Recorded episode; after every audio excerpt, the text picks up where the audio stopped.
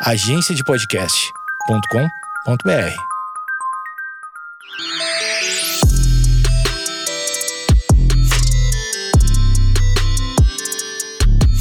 Olá, está começando mais um Vaginaria Podcast. Aqui você encontra conteúdo para libertar, acolher e divertir mulheres. Eu sou a Eslouca e a minha convidada de hoje foi uma convidada muito pedida para falar sobre essa pauta que é a Poli Abreu. Pode se apresentar como você quiser e por quanto tempo você quiser. Oi, pessoal. Eu sou a Poliana Abreu, conhecida como Poli, psicóloga e fundadora da Não Era Amor.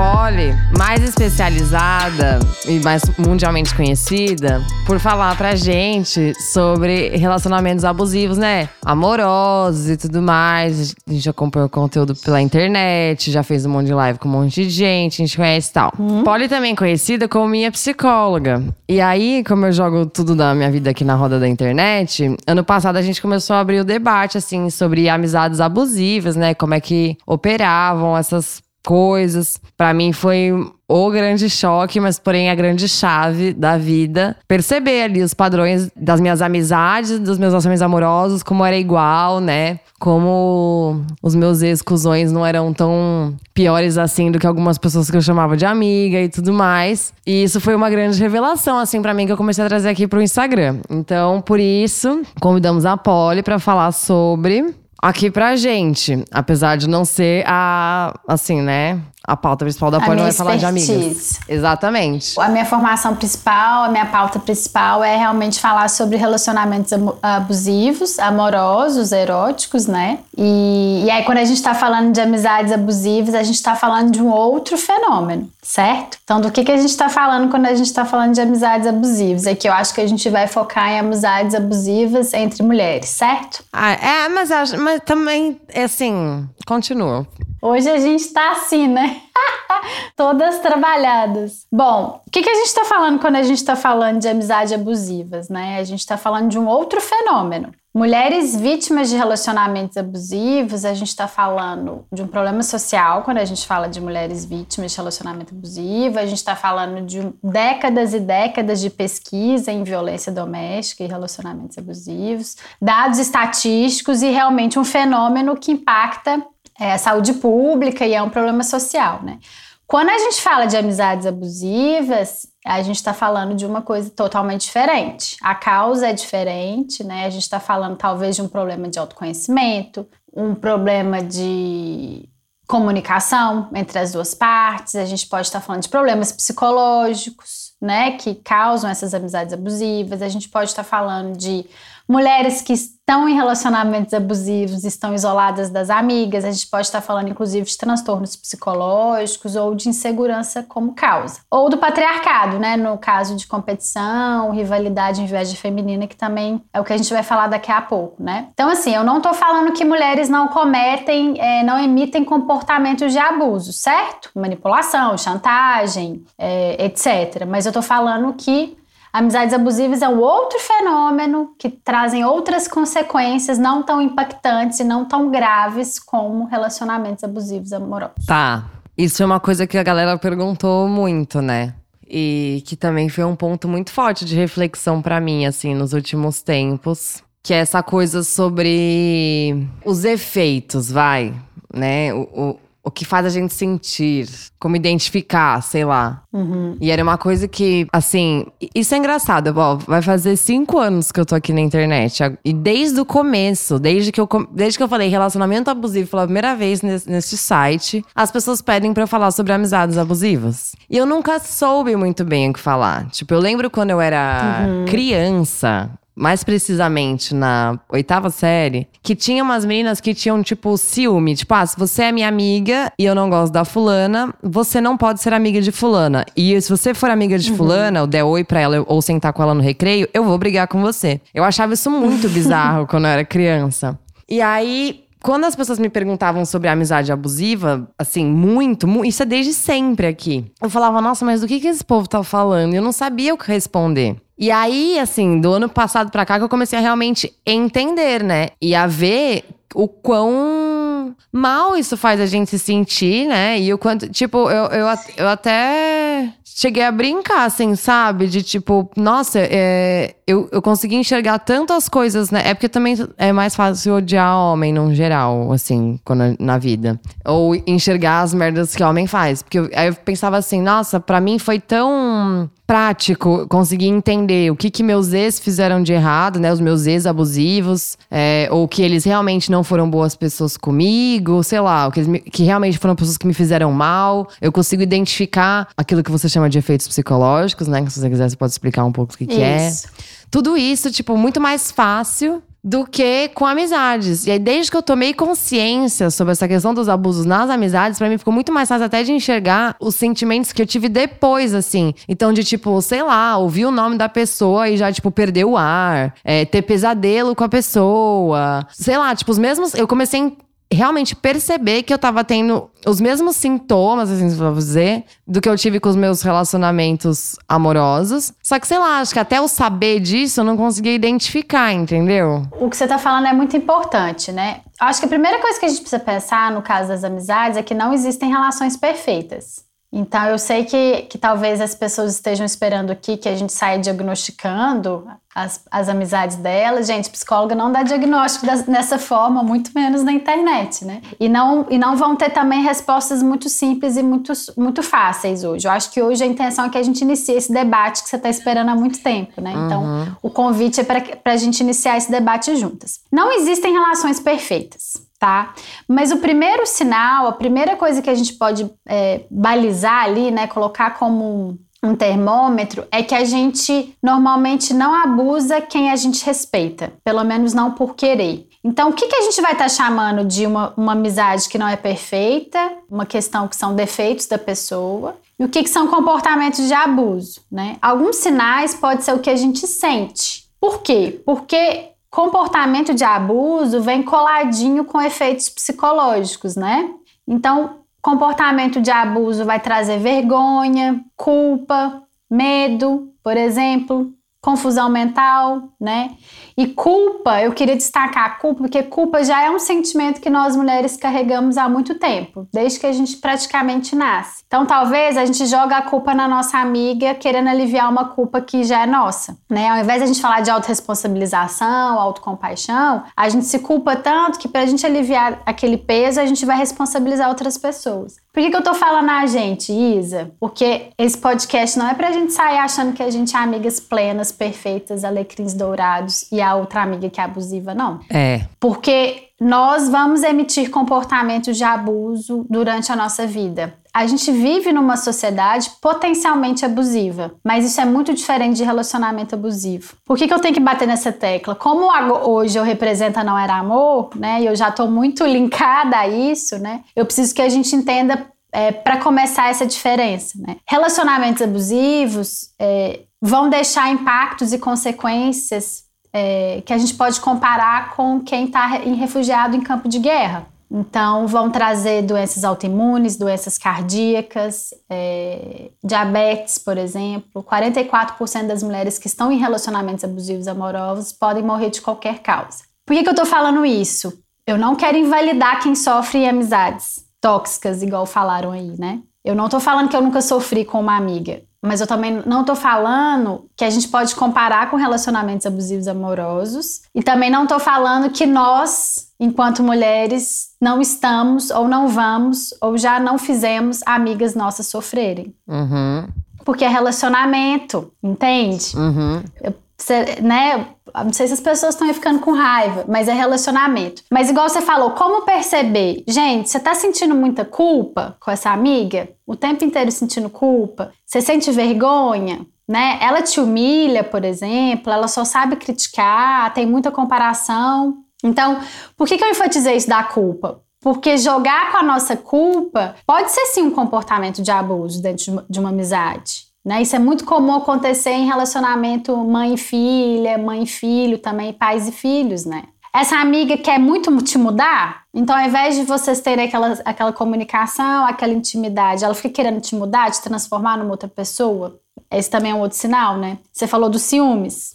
Então esse ciúmes ele tá ligado com uma dependência também dessa amiga, ela depende muito de você para fazer tudo, então ela fica com ciúmes mesmo, com medo de te perder para uma outra amiga. O que mais que a gente pode estar chamando de comportamento de abuso dentro de uma amizade? Impulsividade, agressividade, críticas e humilhações, eu já falei, manipulação, muita manipulação, muito joguinho, sabe? manipulação, assim, um, um jogos assim que você não sabe bem o que está acontecendo, controle, muito controle, querer te controlar. Então, e, e eu já vi casos de amizades com abuso financeiro também, né? Então, os tipos de abuso que a gente encontra nos relacionamentos abusivos amorosos, quase todos a gente pode encontrar na amizade, porque a gente está falando de comportamento de abuso. E todas nós podemos sofrer isso na amizade, na sociedade em geral, mas todas nós também temos o potencial para emitir comportamento de abuso. Então é isso que a gente não pode esquecer. É. Por isso que a, por isso talvez a fala hoje é mais para nós mesmas, né? Para a gente ficar alerta do que só tentar diagnosticar ao nosso redor o tempo inteiro. Eu fiquei bastante pensativa sobre isso.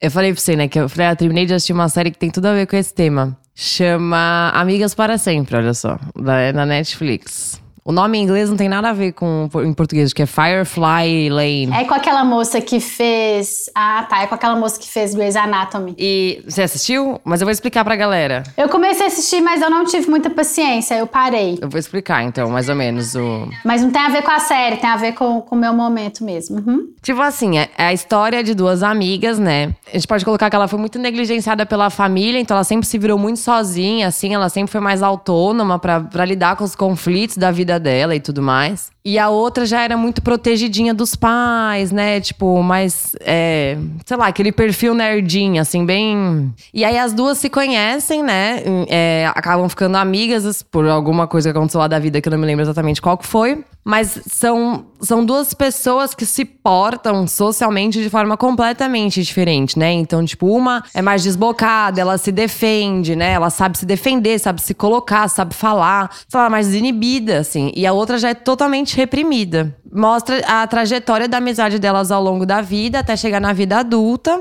em que o, a, a que é mais inibida tá não sei o quê, né? Ela sempre, sempre soube o que ela queria, sempre botou na cabeça dela o que ela queria, que ela queria ser apresentadora de TV de qualquer jeito, tananana. E aí ela virou tipo uma Luciana Jimenez da vida, assim, só que dos Estados Unidos, vai, tinha o programa dela e tal. E essa outra amiga, que era, né, mais retraída, casou, teve filhos, deixou a carreira de lado para cuidar do lar e dos filhos tal, tudo mais. O que eu senti muito nessa série que eu me identifiquei pra caramba foi que, dentro da amizade delas, existia um protagonismo da que é apresentadora de TV. A outra largar os próprios problemas porque os problemas da amiga famosa eram sempre maiores e mais importantes. É, existia o por, por, maior que fosse o problema que a que a outra tava passando, a que era apresentadora, tipo, sempre voltava para ela a atenção pro problema dela, porque ela precisava e tudo mais. E a apresentadora ela tem, tem um histórico, né, de trauma, de negligência, né? Então ela tem um histórico de vida vida importante, né? Sim. Então ela demanda mais mesmo afeto dessa amiga. É. E essa amiga tem uma dificuldade incrível de falar não, né? Aham. Uhum. De não colocar limites. Não, eu me identifiquei muito com as duas. Eu fiquei pensando pra caramba, assim. Só que ao mesmo tempo, essa que não sabe falar não, ai, como, como é que eu vou explicar? Tipo assim, ela é baba-ovo, entendeu? Ela, ela queria, tipo, o boy que a outra tava pegando, ela queria ter o humor da outra, ela queria brilhar que nem a outra, ela queria ser desinibida que nem a outra, mas ela também não fazia nada. Então, tipo, ela viveu a vida inteira à sombra da outra, e aí e, é, sabe uma coisa meio assim? Então eu consegui observar esses dois lados, assim, sabe? Que tanto me, me, incomodou durante a série. Não sei se é esse o objetivo da série, mas é que eu tava ali pensando nisso. Me incomodou. E eu consegui visualizar que dessa amizade em que sempre o problema de uma é maior e, e é uma coisa bem unilateral, assim, tipo, é sempre a outra servindo a uma e foda-se o que ela tá passando. Só que ao mesmo tempo, essa outra que tá servindo também, tipo, tá ali num processo de, ai, não sei quem eu sou. A, a, minha identidade é, sou amiga de fulana. Você tá falando de várias coisas importantes, né? Você tá falando de talvez falta de autoconhecimento das duas, né? Dos dois lados. Você tá falando de uma hierarquia de sofrimento, né? Como se o sofrimento de uma é mais importante que o sofrimento da outra, né? Então, é, tem que priorizar como, como se tivesse que priorizar que está mais sofrendo. E você falou algo que me faz pensar nessa questão de não falar não mesmo, né? Então, o que está causando ali são problemas psicológicos naquela interação. A gente está falando de uma história de trauma de uma delas, né, da apresentadora, que podem gerar, pode ter, pode, podem ter gerado insegurança e outras coisas mais, né? E talvez uma competição, que aí a gente pode pensar um pouco daqui a pouco como que é essa questão da inveja da competição feminina, né? Uhum. Mas Aí, olha que interessante. Para mim, a resposta tá no autoconhecimento, né? Se você se conhece, se você diz não para você mesma, conhece os seus limites, se a gente se respeita, pelo menos na, numa grande parte do tempo, fica mais fácil para a gente colocar esse limite para outra. Por quê? A gente vai detectar mais rapidamente qual é o nosso limite. Então, e isso a gente consegue fazer com amigas que a gente tem valores muito parecidos, ou isso a gente consegue fazer com amigas que os valores não são tão parecidos, que as afinidades não são tantas, sabe? E isso é necessário. Porque a base de uma amizade sem abuso é o respeito. E a base do respeito é saber identificar o sim e o não, até onde a outra pessoa pode ir. E a gente só consegue identificar o sim e o não e até onde a pessoa pode ir quando a gente olha para nós mesmos. É olhando para dentro, não é olhando para fora. Mas talvez alguém de fora que vai te ajudar nisso. Uma, uma boa terapia, né? Uma, eu sempre indico isso, uma boa, é, uma boa terapia, autoconhecimento. Fica parecendo clichê, né, que autoconhecimento é a resposta para tudo. Não acho que autoconhecimento é a resposta para tudo. Mas é um bom caminho. Vão ter terapias aí que inclusive vão vão ter que indicar algumas leituras, algumas coisas de psicoeducação, né? Mas eu acho que é um bom um bom começo assim. Uhum. É,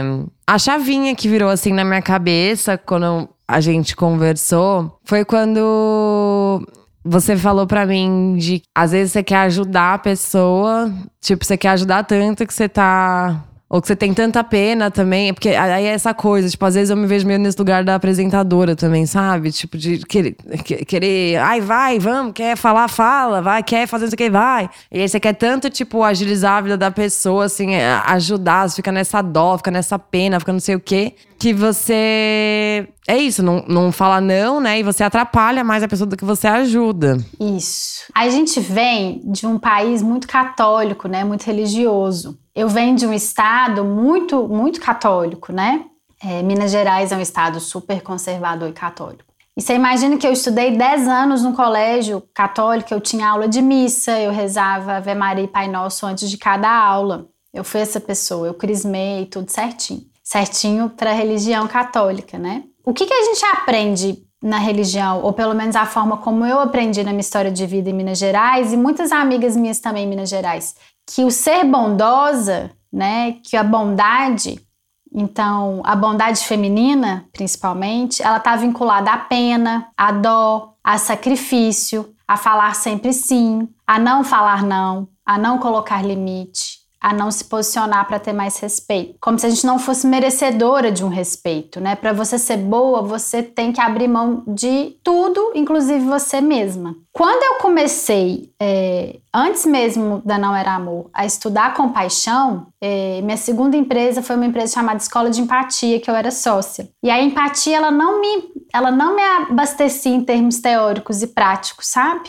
E aí eu acabei chegando na compaixão. Eu sei que você já tá até cansado dessa história, né? Mas eu acho importante falar para diferenciar esses termos, né? Então eu acabei chegando na compaixão. E aí eu acabei chegando na autocompaixão. Então a autocompaixão eu incluí na metodologia de atendimento que a gente tem, né? A gente tem uma metodologia especializada para essas mulheres que estão ou saíram de relacionamentos abusivos. Eu incluí a autocompaixão no treinamento do meu time. Então a gente hoje somos nove pessoas, então a gente faz treinamento de autocompaixão no time. E eu incluí na minha vida. Quando eu incluí na minha vida, eu precisei começar incluindo na minha vida. Eu contei de trás para frente, mas eu comecei incluindo na minha vida. E aí muito mudou desses termos, sabe? Então, bondade, bondade amorosa, você não vai ver grandes mestres, por exemplo, budistas, é, que que, ou monges que estudam é, compaixão.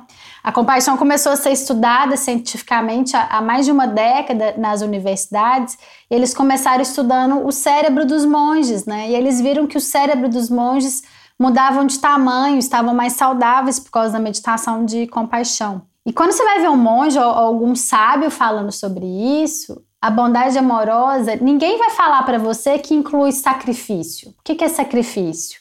É a felicidade do outro ser mais importante que a sua. Ninguém vai te falar, Isa, para ter pena e dó da outra pessoa, como se aquela pessoa não pudesse ser fonte de compaixão e autocompaixão para si, como se aquela pessoa não pudesse aprender e, ter, e também desenvolver sabedoria, como se você tivesse mais do que ela, né? E aí a gente olha a pessoa de cima para baixo, quase, né?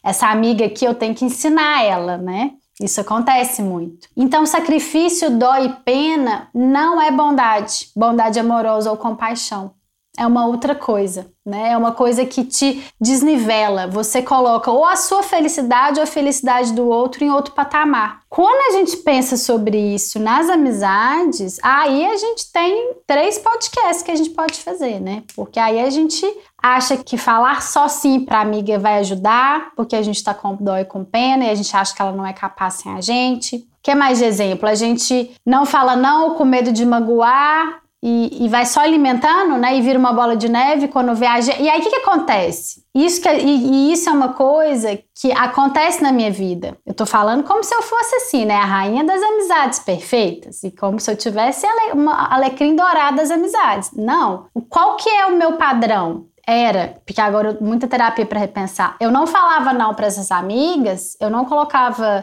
Isso aconteceu comigo forte duas vezes ao longo da minha vida.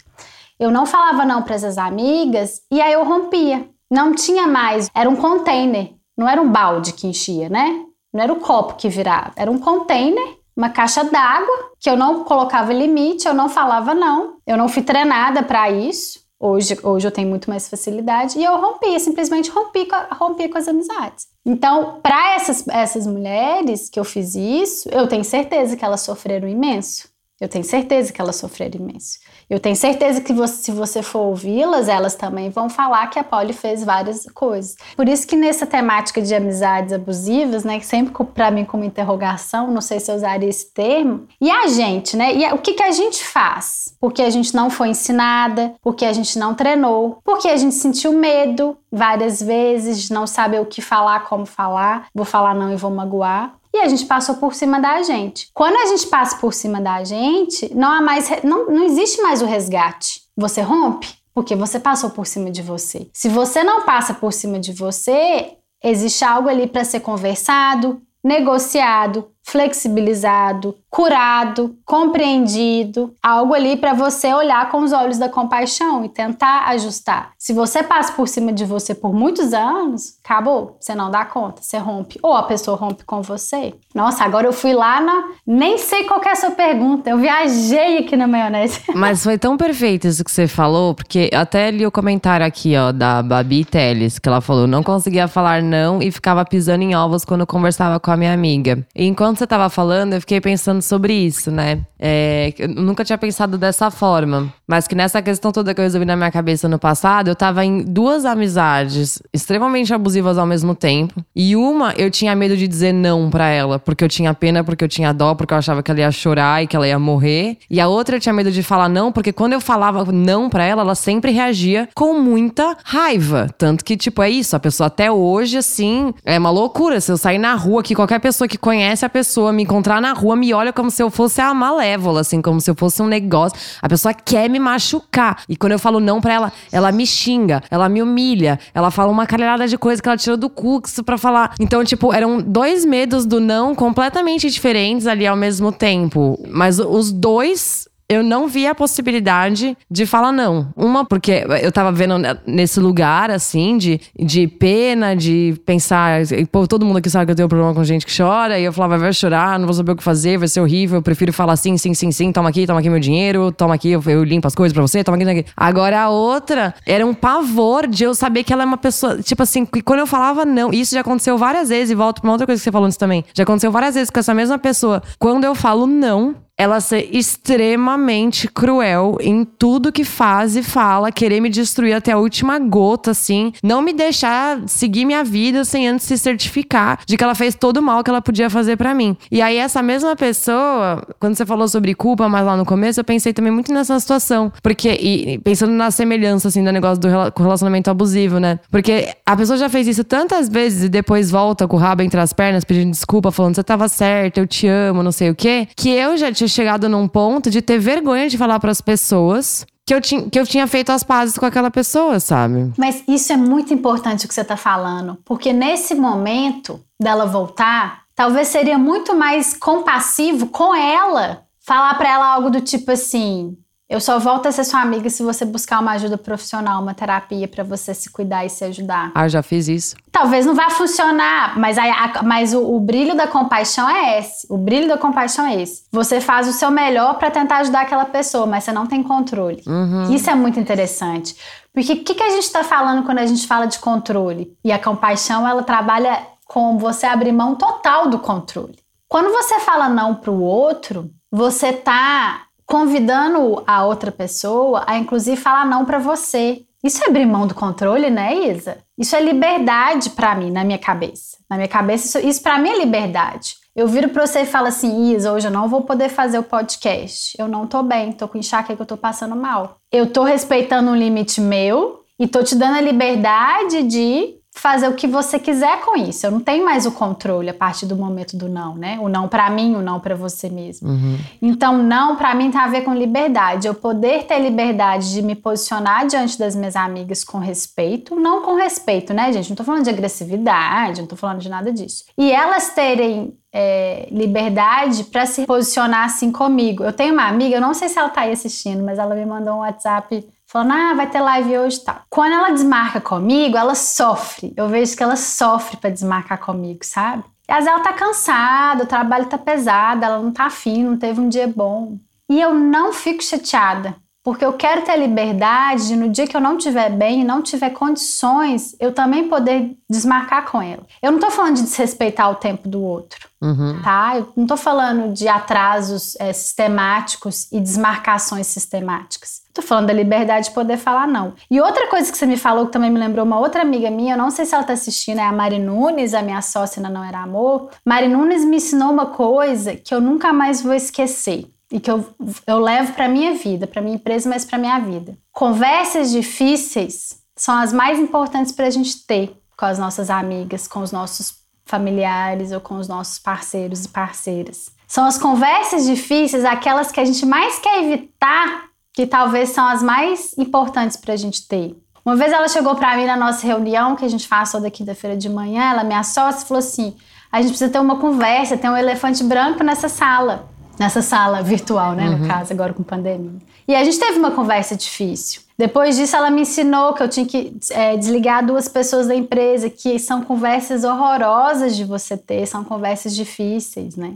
Então vale a pena, talvez a primeira vez que você fale vai sair tudo torto, talvez você chore, talvez você fique muito nervosa e embole nas palavras e nem lembre depois o que, que você falou, porque quando a gente fica muito nervosa numa conversa, a gente não lembra o que a gente fala, né? Uhum. Mas são coisas pra gente treinar. Mas em relações que você vê que a pessoa tá errando com você porque ela é um ser limitado ela é um ser imperfeito. E não porque ela está te causando mal deliberadamente, por querer sistematicamente. Estou falando de erros que todo mundo comete, porque ninguém é perfeito aqui. Todos nós temos histórias de vida, coisas que a gente sofreu, que a gente sofre, e principalmente em pandemia agora tá aparecendo um monte de coisa, né? Eu tô sendo uma amiga totalmente ausente na pandemia. Eu deixo os meus amigos no vácuo. Tá muito difícil conseguir me relacionar com as pessoas 24 horas por uma tela, né? Então, assim, me perdoem, amigas que estejam escutando isso e que estejam, estejam no vácuo. Tá sofrido para mim, sabe? Digitar, assim, tá sofrido. Uhum. Então, eu vou errar com as pessoas e as pessoas vão errar comigo. Mas qual que é o meu limite? Qual que é a minha balança? Qual que é o meu limite? Quando que eu posso falar não? Quando que eu posso acolher? Quando que eu vou precisar de autocompaixão? Quando que eu vou precisar ser compassiva com o outro, sabendo que, que a outra pessoa também é capaz, né? Olha, sabe o que a gente faz? Agora eu acabei de ter um insight. Hum. A gente faz, às vezes, com algumas amigas, a mesma coisa que a gente faz com os nossos parceiros amorosos, no caso de relacionamento hétero, que eu tô falando especificamente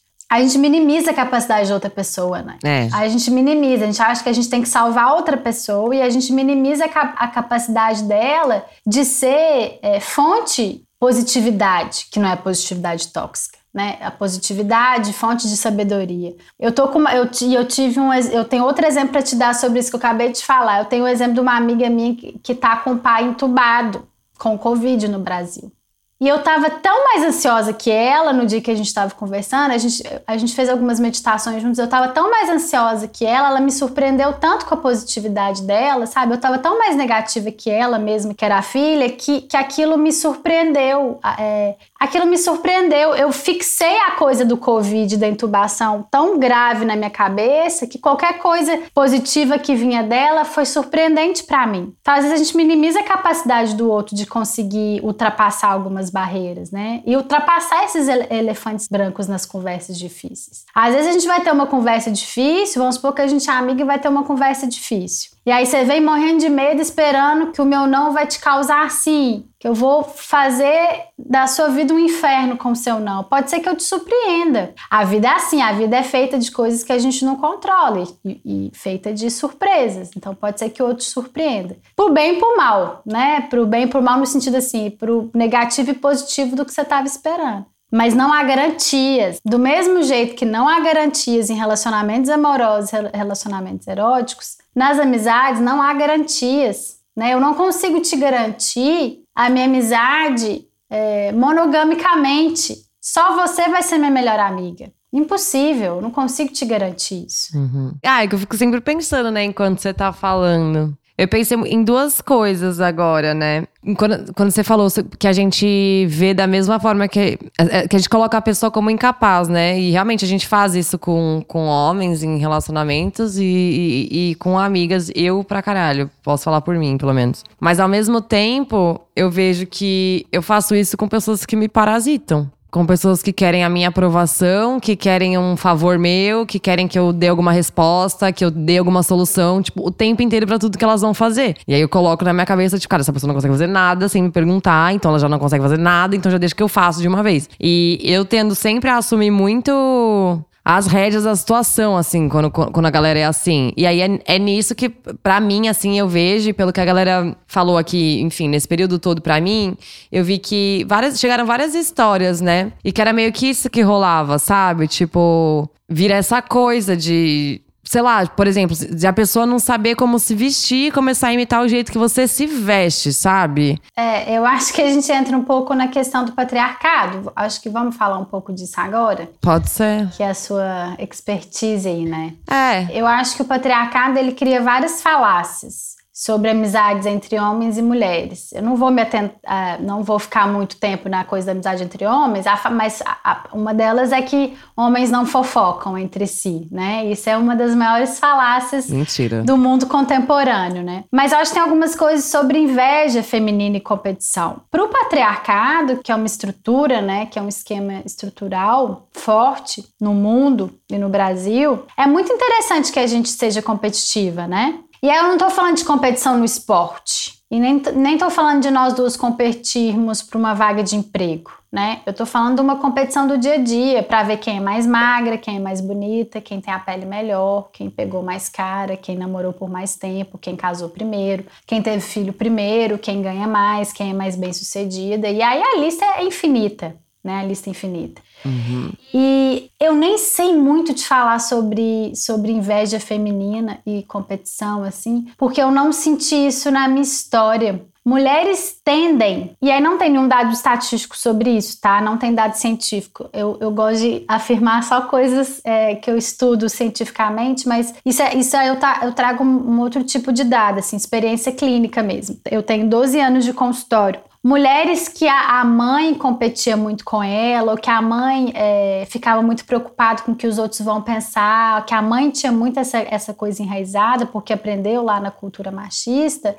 mulheres filhas dessas mães, ou filhas desses pais também que incentivam essa competição, mas principalmente com essa, essa imagem feminina que aí sobra para a mãe, né? Repito, não tem dados científicos sobre isso, mas eu percebo é, pela experiência clínica que tendem a a sentir mais inveja e mais preocupação com o que o outro vai pensar, e essa preocupação com a minha autoimagem, com o que o outro vão pensar, vai alimentar um solo fértil aí para inveja e para competição, né? Eu, eu sou filha de uma mulher com deficiência visual, minha mãe é quase cega. Então minha mãe estava lutando para criar filha, sacou? Minha mãe estava lutando contra a doença dela, a gente estava tentando achar cura. A minha mãe tem um irmão com a mesma doença, então a gente estava pensando em outras coisas. Meus pais estavam separando quando eu era pequena e eu estava sendo colocada quase no lugar de chefe de família da casa, eu e minha irmã, com muitas responsabilidades desde nova. Então a gente não teve muito tempo para preocupar se a gente estava magra ou não, com a roupa da moda, com inveja feminina, com aquela modelo, aquela atriz. Então eu demorei muito, Isa, para aprender a identificar o que, era, o que era inveja, aprender a identificar isso. E eu já te falei isso em sessão e vou repetir agora no podcast. Um homem teve que me sinalizar o que estava acontecendo. Eu não estava entendendo o que, que duas amigas minhas estavam fazendo comigo. Eu estava sendo alvo de coisas que eu não estava conseguindo compreender, ou seja, estava me causando confusão mental. Uhum. É, eu estava magoada e ele, e ele posicionou-se, ele pontuou. Você acha que você não acha que isso é inveja? Aí eu pensei, inveja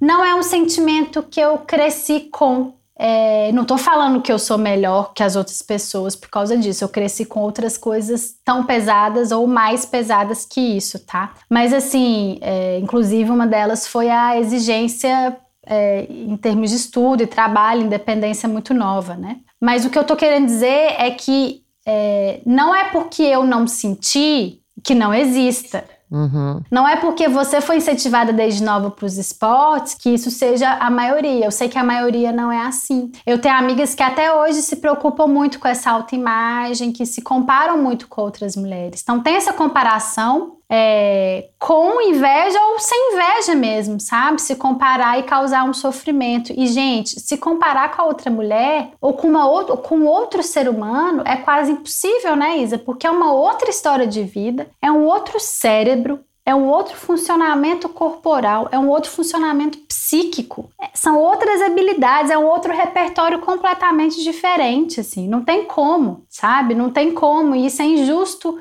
com a outra pessoa e com você mesma, principalmente com você mesma. É igual os ciúmes, né? Uhum. O ciúmes é ruim pro outro, mas quem sente é um veneno, né? Mata aos poucos, assim, é horrível para quem sente. E eu imagino que a inveja e a comparação e a competição seja igual, assim. É muito clichê aquela, aquela frase, né? Só é possível a gente competir com nós mesmos. Mas não é uma frase ótima, assim? Eu não. Como que eu vou competir com outras pessoas, assim? Não tem outra pole. Por mais que a gente esteja num mundo com quase 8 bilhões de pessoas já, né? E que a gente seja todos tão iguais no sofrimento humano e no desejo de ser feliz, também somos todos muito diferentes. Não tem outra Isa. Então, assim, é violento. Eu acho que comparação, e talvez comparação com inveja ali, tudo junto, é, é violento é um serviço interessantíssimo para o patriarcado, porque quando as mulheres se unem, a gente tem um poder muito grande de ser feliz, de ser compassiva, de se ajudar e de se cuidar. E eu não estou falando de um poder em termos de vingança em relação aos homens. Se a gente quisesse vingar dos homens, a gente, a gente comprava arma e matava todo mundo. Isso é vingança. A gente não quer vingança, a gente só quer igualdade. Então é um poder tão grande que não está sendo, não está sendo interessante para o patriarcado que a gente não sinta inveja de competição. E aí, que, que isso me lembra? Eu tô pensando um monte aqui. Que as meninas vão se identificar. O que, que as meninas vão se identificar e talvez você também? As brigas, né? Quem vai ficar primeiro com quem, né? Assim, duas amigas afim do mesmo cara brigam. O cara é, usa isso a favor dele. Então, o que, que eu vejo muito na Não Era Amor? Uma mulher alimentando o ciclo da violência da outra. Uma é oficial, a outra é amante, ou as duas começaram como amante e uma se tornou oficial. Então, esse desejo de eu vou ser melhor que essa mulher, eu vou chegar na frente, como se chegar na frente em um relacionamento abusivo fosse bom para alguém, e não é, a coisa fica muito louca. né? A coisa fica muito louca. Então, eu queria muito te ouvir falando sobre inveja de competição de uma visão mais é, teórica mesmo, né, que você tem, porque a minha é muito rasa, assim, eu não experimentei isso tão profundamente, sabe? Experimentei isso mais na, é, vendo outras mulheres ao meu redor e na clínica. Uhum. Não, assim, eu tô aqui pensando em tanta coisa enquanto você tá falando. Zero teoria. Porque eu acho que assim, é, nesse ponto. É que tem muita coisa que eu já nunca sei o que, que eu falei aqui, que eu falei no Clube do Livro, o que, que eu falei acolá. Já, já falei tanta coisa na vida que você deve ser meio assim também. Não sei aonde foi que eu falei isso. Mas acho que já, a gente bateu muito a questão da rivalidade feminina enquanto um produto, né? Que, enfim, toda a indústria da beleza e toda é, a indústria da pornográfica, tudo serve para que a gente se coloque em competição, porque essa é realmente a única forma de fazer com que o status quo permaneça permaneça e o patriarcado vença todos os dias. Acho que isso tá mais que entendido aqui nessa página. Mas enquanto você tava falando, fiquei pensando em outras coisas. É, é, primeiro eu pensei na questão do se a gente for pensar na socialização feminina, né, principalmente depois de fazer a leitura do complexo da, de Cinderela, que é, boa parte das que estão aqui fizeram lá no Clube do Livro da Livraria, que a gente entende, né, que nós somos socializadas para ficar naquele lugar do eu não me basto, eu não dou conta sozinha, eu não sou boa o suficiente, eu não sei fazer nada e tudo mais. É, eu, o que eu noto é que da mesma forma, e, e quando você estava falando sobre a inveja, né, comigo também sempre foi muito assim. É, eu Bom, enfim, você sabe. Mas para quem não sabe, quem não é minha psicóloga, eu realmente não percebo. E toda vez que alguém fala para mim assim: "Ah, fulana tem inveja de você". Eu não sinto que eu tenho direito de acreditar que aquela pessoa tem inveja de mim, porque daí eu acho que na minha cabeça eu tô falando assim: "Nossa, é, eu sou melhor que a pessoa, sei lá". Ou que eu tô sendo propetente, ou que eu tô sendo arrogante, ou que eu tô, sei lá, sabe, beijo no ombro pro recalque passar longe? Eu não sou essa pessoa. Então, para mim é muito difícil e realmente precisou que um homem falasse para mim, identificasse assim, tipo, não é legal é, a forma como essa, como essa pessoa te trata, ela claramente, né, tem uma inveja aí, tipo, é interesseira, o caralho, não sei o quê. Só que a mesma, eu, a, como eu me sinto dentro dessas amizades em que eu sei que a identidade da pessoa é ser amiga da Isabela, é da mesma forma como eu me sinto um objeto quando eu sei que um cara só tá comigo porque eu sou um troféu para ele exatamente da mesma forma, sabe? E isso me deixa muito magoada. Eu até tive uma conversa recente aqui com um homem presente na minha vida, que ele tava falando, não, porque é, é uma coisa difícil, porque eu nunca vou ter como saber quem está perto de mim sei lá, porque eu sou legal ou qualquer outra coisa, ou quem está perto de mim por interesse. E isso não é só um interesse no sentido do tipo, ah, eu sou blogueira, sei lá. É uma coisa que, que, que foi durante a minha vida toda, que é essa coisa do tipo, elas sabem que eu vou defender, que eu vou saber me portar. Tipo, desde que eu tinha 17 anos, sei lá, que eu tinha VIP na balada e, e, ganhava bebida, sabe assim? Sempre tinha aquelas pessoas que vinham junto porque eu era a pessoa mais agilizada, mais ligeira, mais correria e tal. E aí ele falou isso pra mim, né? Você nunca vai ter como saber tal, não sei o que. E eu falei, poxa, é tão triste isso, né? Porque ao mesmo tempo me faz pensar que tudo isso, né, toda essa falta de identidade do outro que tá me usando de troféu, faz com que pareça que eu não, eu não sou uma pessoa legal, que eu não sou uma companhia agradável, que eu não sou, sabe, tipo, alguém para se estar junto se não for para ter interesse. Então você, você fica meio nesse lugar. É, é, o mesmo lugar do, do se você é uma mulher padrão, você nunca vai saber se aquele cara que tá com você estaria com você se você não fosse uma mulher padrão. Tipo, é a mesma história, assim, assim, sabe? Então eu sinto que é, sinto como se eu fosse um um imã, assim, de. Isso, é por isso que eu falo, é, é desde de sempre. A primeira briga que eu tive com uma amiga, porque ela ficava me imitando e eu não aguentava mais, eu tinha 14 anos. Aí depois teve outra com 15. De realmente a pessoa parar de usar as próprias roupas para usar as minhas, de falar coisas que eu falava, imitar o meu tom de voz, imitar as piadas que eu fazia. Coisa desse tipo, sabe? Parece que eu sou um imã que atrai pessoas que estão buscando ali uma identidade, não conseguem encontrar a própria e encontram uma identidade no eu sou amiga da Isabela, sabe? Da mesma forma que, que tem sempre aquele cara zero à esquerda que encontra uma identidade no eu sou foda, porque olha a minha mulher, né? Eu me senti meio nesse lugar. Eu sinto muito, assim, que você sinta isso, né, há tantos anos. Não parece ser algo mesmo de, fácil de lidar, assim. Foda. É, porque é um, é, é um objeto em todos os lugares.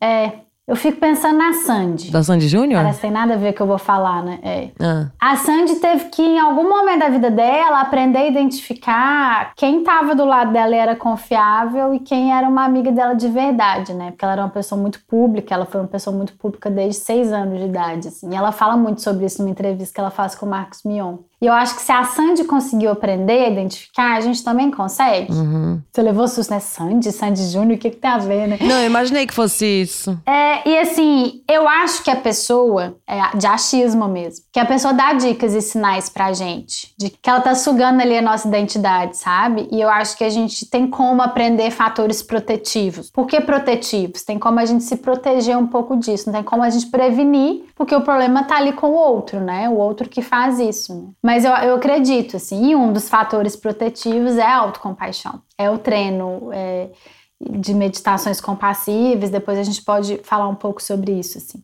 Então, mais uma vez, Isa, a saída é para dentro, sabe assim? Uhum. Para depois a gente ir para fora também e ajudar outras pessoas. Então, quando a gente desenvolve autoconhecimento, aprende sinais, nananana, a gente tem mais condições de ajudar outras pessoas. Quando a gente treina autocompaixão e autoconhecimento, fica mais fácil da gente ajudar pessoas por mais tempo, a médio e longo prazo. Por quê? Porque a gente está se ajudando. Se a gente não se ajuda, essa ajuda externa, ela, ela vai se esgotar Vai ter uma hora que ela não vai conseguir mais andar para frente, vai, vai ter esgotado aqui, eu vou cansar, eu vou me sobrecarregar, eu vou ter um burnout da ajuda, sacou? Uhum. Se eu treino a autocompaixão e eu me ajudo, eu consigo talvez ajudar mais devagar e aos poucos por mais tempo e mais pessoas. Eu acredito muito nisso, eu vejo muito isso na minha vida, assim. Se eu vou muito, se eu vou muito e não paro para respirar e me cuidar, eu me estresso, eu quero eu fico puta, eu não quero mais responder ninguém, eu quero romper com o mundo e ficar no meu casulo.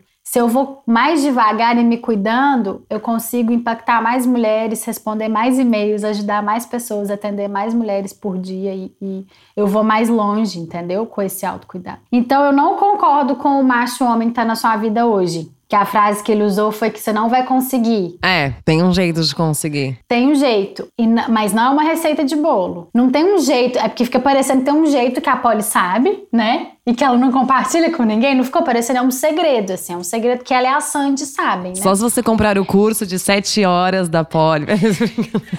não, gente, desconto até meia-noite, não. É tipo assim, tem um jeito, e é um jeito Isa. Uhum. O fenômeno tá acontecendo com você, vai ser um jeito Isa. O que eu faço é ajudar a Isa a descobrir qual que é o jeito Isa. É diferente, entende? Não é um jeito poli que todo mundo tem que aprender a repetir, né? É. Claro que tem sinais e dicas que, que aí sim a gente que se repetem, né? Mas eu tô falando porque eu tenho que aprender os sinais, identificar os sinais e fazer algo. E vai ter o seu jeitinho de fazer. Eu acho que ficou claro isso, né? Pelo menos eu, dentro da minha experiência desse processo que eu passei com a Poli, gente, tipo, eu aprendi a identificar muito o sinal em mim, no quanto eu estava cedendo, no quanto eu estava permitindo que determinadas coisas acontecessem. Então, acho que foi esse o caminho, sabe? Não tem um sinal, tipo, ai, amigas abusivas, que, que, nem quando a gente fala de relacionamento abusivo. Vai, o homem abusivo vai apresentar determinados sinais. Ele vai ser ciumento, ele vai isso, ele vai aquilo. Eu, eu acho que tem isso também, porque tem muitas histórias que são parecidas, assim. Mas, para mim, foi mais fácil, talvez mais fácil, ou foi o caminho, não sei, ou foi a chave, foi o que me fez enxergar, ver isso em mim. Quais eram os as coisas que eu tava fazendo na minha vida para isso estar acontecendo com tanta frequência comigo, né? Então, tipo, por isso que foi isso. Só no ano passado, eu e a Polly tratamos aí o meu trauma de três amigas diferentes e foram três pancadas, assim.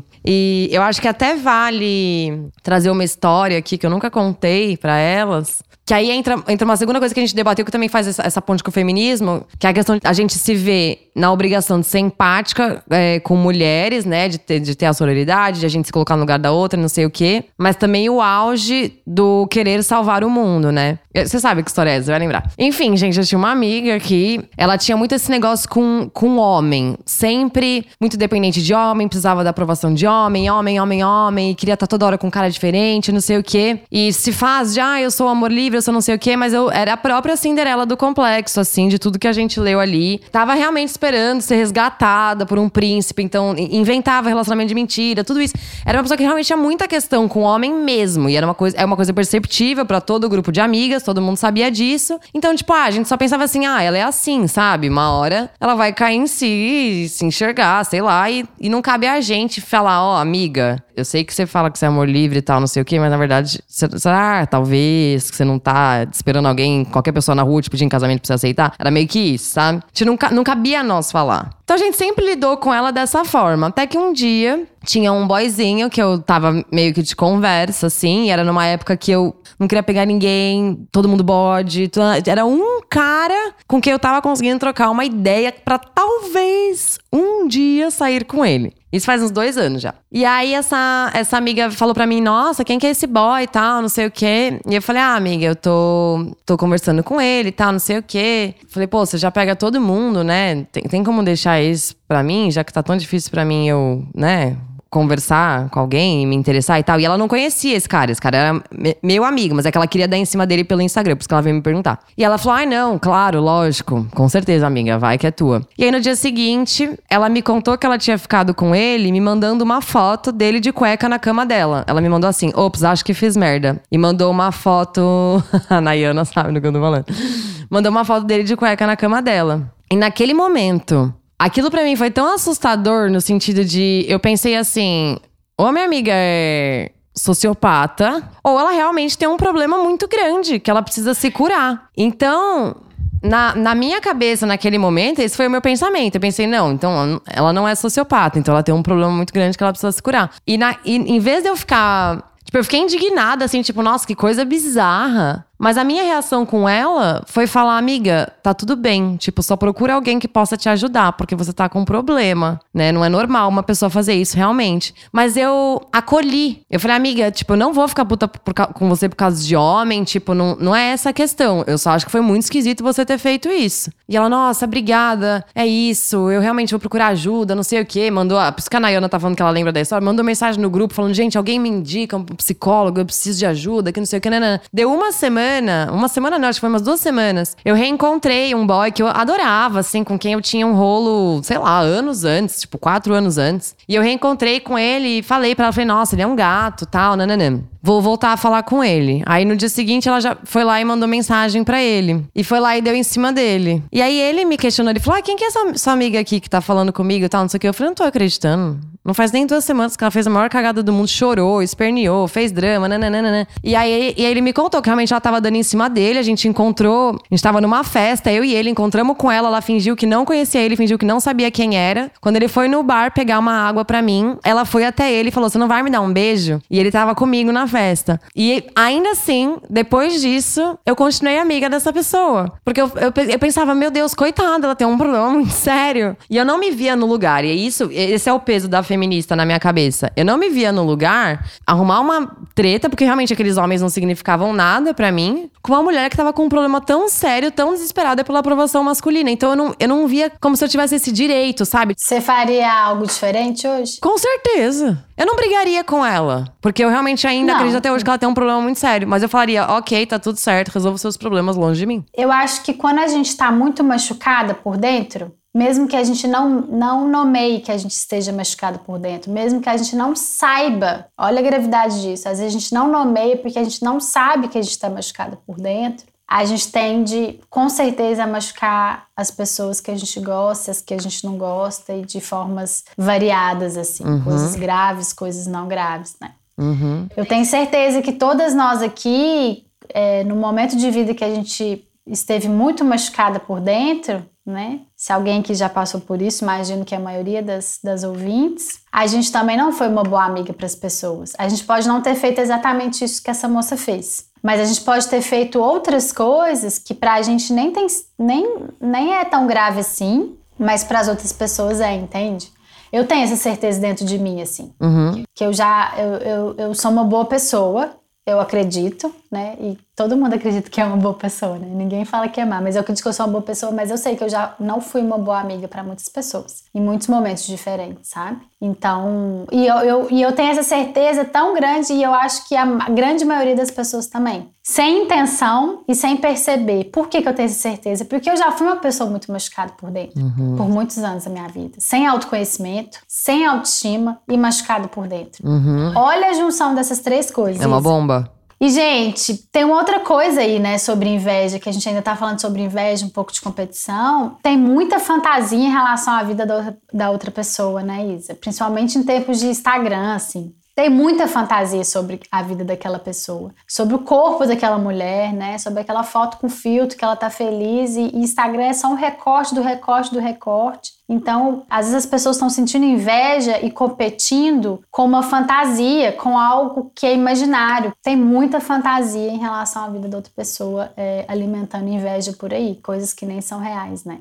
E as pessoas erram, né? As pessoas erram e eu só posso desejar que essa sua amiga consiga aprender e melhorar para próximas amigas, assim, porque foi o que eu fiz, né, ao longo da minha vida, assim, ali pelos meus 15, 20 anos, eu não sei se eu era muito boa amiga, não, sabe? Eu tinha muita dificuldade de vincular e ter intimidade com as pessoas, com as minhas amigas. Imagina, né, uma amizade sem vínculo, intimidade, por si só já pode machucar. E depois de muito tempo de terapia, eu faço, eu comecei a fazer terapia com 19 anos. Hoje eu tô com 35, né? Então já tem um tempo que eu faço terapia. E eu mudei. E a gente também tem que é, falando de, de, de, mulheres e patriarcado, o que, que a gente aprende? A gente aprende que uma mulher assertiva, que fala não, que impõe limites, que se respeita, que tem outras amigas além de você, que não atende todas as suas demandas. A gente aprende que isso é o quê? Uma mulher metida. E não necessariamente. Não necessariamente essa pessoa é metida e não necessariamente essa amiga é uma amiga abusiva, tóxica, etc. Às vezes ela é só uma amiga que tá em dia, né? Com a terapia, com a autoestima dela, assim é, uma pessoa segura, mesmo sabendo de todos os seus defeitos, né? Porque a segurança e a autoestima ela vem, ela tem que vir junto com você saber dos seus defeitos, senão é uma outra palavra aí, né? Então a gente realmente precisa entender. Mas é sobre isso mesmo, né? De que você falou de da, da pessoa que, que tá falando não, que tá respeitando os próprios limites, é só uma pessoa que está em dia com a terapia, realmente. E às vezes tem uma outra coisa, né? Às vezes a pessoa não vai poder te apoiar quando você precisa. Então, é isso vai para a próxima coisa que eu ia falar. Porque ela pode estar passando por um sofrimento ao mesmo tempo que o seu, e às vezes você não pergunta, e ela pode não conseguir te apoiar no momento que você precisa. E aí, você vai descartar? É uma coisa sistemática ou não? São muitas perguntas aí, né? Quando a pessoa não te apoia no momento que você mais precisa. É doido isso mesmo. Mas me faz pensar também na questão que a gente discutiu muito isso no Clube do Complexo de Cinderela, né? Pensando nessa coisa de que a mulher tem muita dificuldade de tomar, fazer escolhas na vida, porque nós somos punidas por todas as escolhas que a gente faz, principalmente se alguma coisa dá errado, né? Então que a gente sempre tende a colocar as nossas escolhas e as nossas ações na conta de outra pessoa. E que normalmente a gente fica esperando que um homem assuma esse papel, né? A responsabilidade por nós mesmas.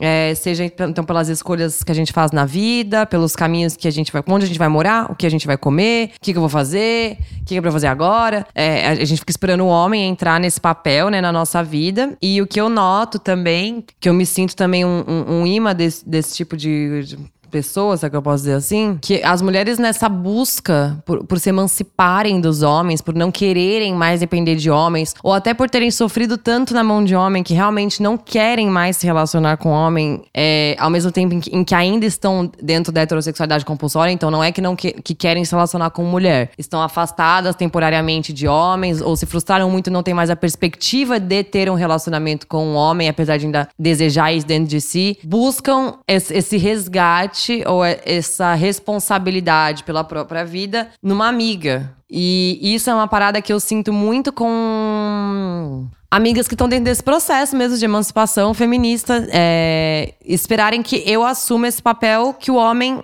que elas esperam que um homem assuma na vida delas. De eu, eu fazer as escolhas, eu dizer o que é que tem que ser ela feito. Ela quer substituir por qualquer coisa, por qualquer pessoa, menos ela mesma. É, é que, que alguém se responsabilize por ela, sabe? Mas dentro, acho que dentro desse processo de emancipação mesmo, né, ou, ou da busca por, acaba encontrando essa. jogando a âncora numa amiga em vez de jogar num cara, sabe? E isso é uma coisa que, que faz sofrer muito também, né? Porque, principalmente falando entre mulheres, quer dizer, se uma amiga vem para mim ela quer que eu tome. Isso foi uma, um sentimento que eu tive ano passado. De querer que eu tomasse todas as decisões, que eu decidisse tudo, que eu resolvesse todos os problemas, que eu lidasse com todas as situações, que eu sempre soubesse o que fazer. Mas eu também sou mulher. Eu também fui socializada para não me responsabilizar por mim mesma. E eu já estou vivendo o meu próprio processo de fazer as escolhas por mim. Então, quando a gente lança uma amiga nesse lugar, e, e aí eu me vi nesse, nesse lugar, que eu tinha que escolher por mim e por ela. Então já estava sendo difícil dentro do meu próprio processo de emancipação. Relação. E aí eu tive que lidar com fazer as escolhas para outra pessoa também, me responsabilizar pela vida e pelas consequências de tudo que acontecia na vida de uma outra pessoa também. Isso é muito pesado. E foi uma discussão frequente no complexo de Cinderela, porque é muito parecido com o que a gente espera dos homens. Tem três coisas importantes que você tá falando.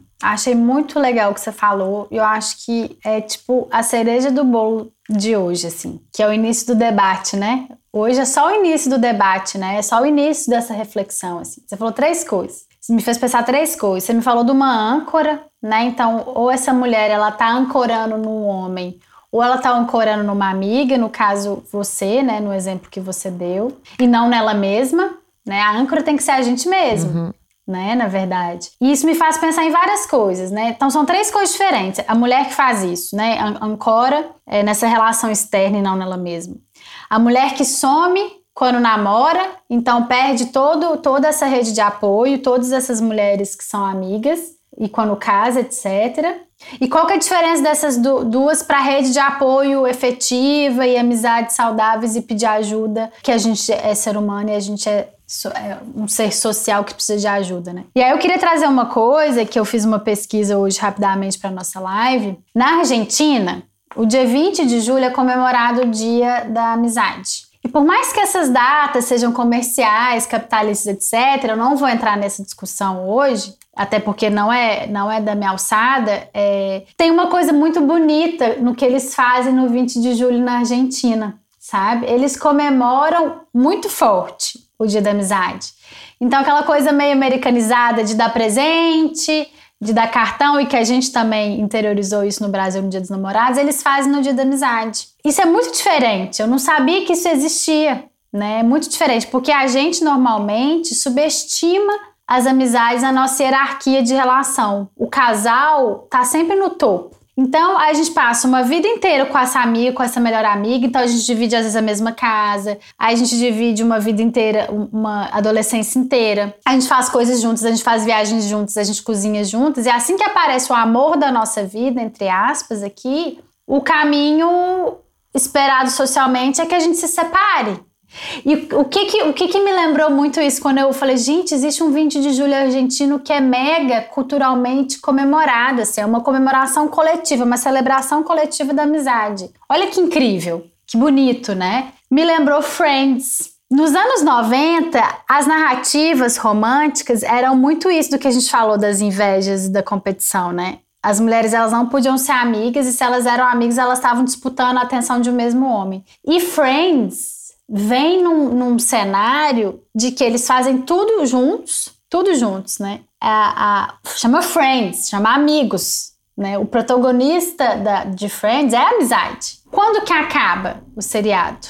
Quando eles casam e têm filhos. Então, é como se a amizade só servisse no momento ali de transição da juventude para a vida adulta, mas quando eu encontrar o meu, o meu par romântico e meu filho, acabou. Eu falo menos com as minhas amigas, eu vejo menos as amigas e, e etc. Então, tem uma, tem uma amiga, tem um, uma hierarquia ali, né? Então, a minha amiga, e eu não tô falando do Let It Go, Frozen.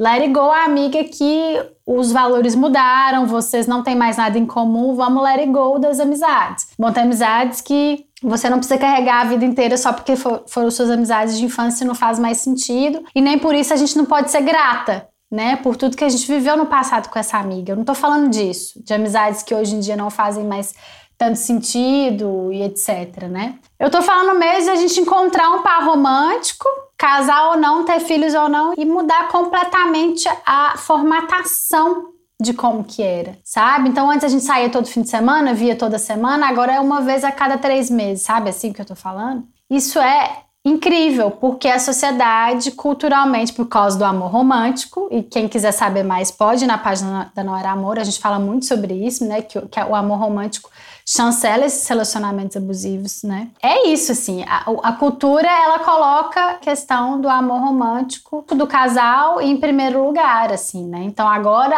você é a minha família. Agora você é o meu melhor amigo, porque eu casei com você. Agora eu conto tudo para vocês e acabou. Como assim? Então, Eu acho que é outra coisa pra gente pensar aí. E até isso mesmo, né? Acho que a gente trata esse tratar as amizades com, com uma importância tão menor do que o relacionamento amoroso faz com que a gente pense que uma amizade não pode ser abusiva. É como se saia uma relação que nem mexe tanto assim comigo, que nem muda nada na minha vida, um negócio meio assim. Eu acho que, não sei, faz sentido, né? Porque a gente deposita todas as expectativas de tudo no relacionamento amoroso e não sei o que. É como se a, a amizade fosse mesmo um passatempo, assim. Então, ai, por que que. Como que uma coisa que eu dou pouca ou me, tão menos importância vai ser abusiva ou vai me colocar numa situação de subordinação, sei lá, qualquer coisa assim. É, e você pode passar a dar menos importância depois que você encontrou um um para romântico, né? Uhum. E aí, por último, o que eu falo, o que eu queria falar é a questão de pedir ajuda e rede de apoio. Então, a outra pessoa não precisa ser a sua muleta ou a sua âncora, igual você falou. Você não precisa sumir completamente da vida dela só porque agora você conseguiu um par romântico, né? Uma família que você tanto desejava. O que eu tô querendo dizer agora, qual que seria a forma saudável de ter uma rede de apoio, de ter amizades é, saudáveis e pedir ajuda. Às vezes vai ser importante você pedir ajuda, você pedir um ombro amigo, você desabafar com a sua melhor amiga, você compartilhar conquistas, você compartilhar dores e se sentir validada. Né? Imagina, para mulheres que estão em relacionamentos abusivos, rede de apoio é fundamental, porque ela vai virar e falar assim: amiga, eu acho que eu tô ficando louco, olha o que ele fez. E a sua amiga vai falar assim: não, isso é abuso, vem aqui, vou te ajudar né, sem cobrança, sem julgamento. E para mulheres também que não estão passando por isso, é fundamental a gente ter esse apoio. Esse apoio não precisa vir só do parceiro romântico, uhum. né? Às vezes você, você precisa, é, a gente precisa cultivar relações saudáveis para a gente se sentir saudável e para a gente se sentir amada e pertencente no mundo e validada. A gente já sabe que isolamento social tem um estudo feito é, que a Mavis Tsai, que é uma psicóloga, ela cita muito esse estudo nas palestras dela sobre vulnerabilidade, relacionamento, relações de intimidade é, é, entre seres sociais, né? E que a gente já sabe que isolamento social, uma pessoa isolada social sem essas conexões, ela morre, mata tanto quanto cigarro nos Estados Unidos, por exemplo mata tanto quanto a obesidade, isolamento social, sabe? Então a gente está falando de uma questão também de vida ou morte, né? Essa rede de apoio, se pedir ajuda. Mas, repito, sem fazer do outro a âncora,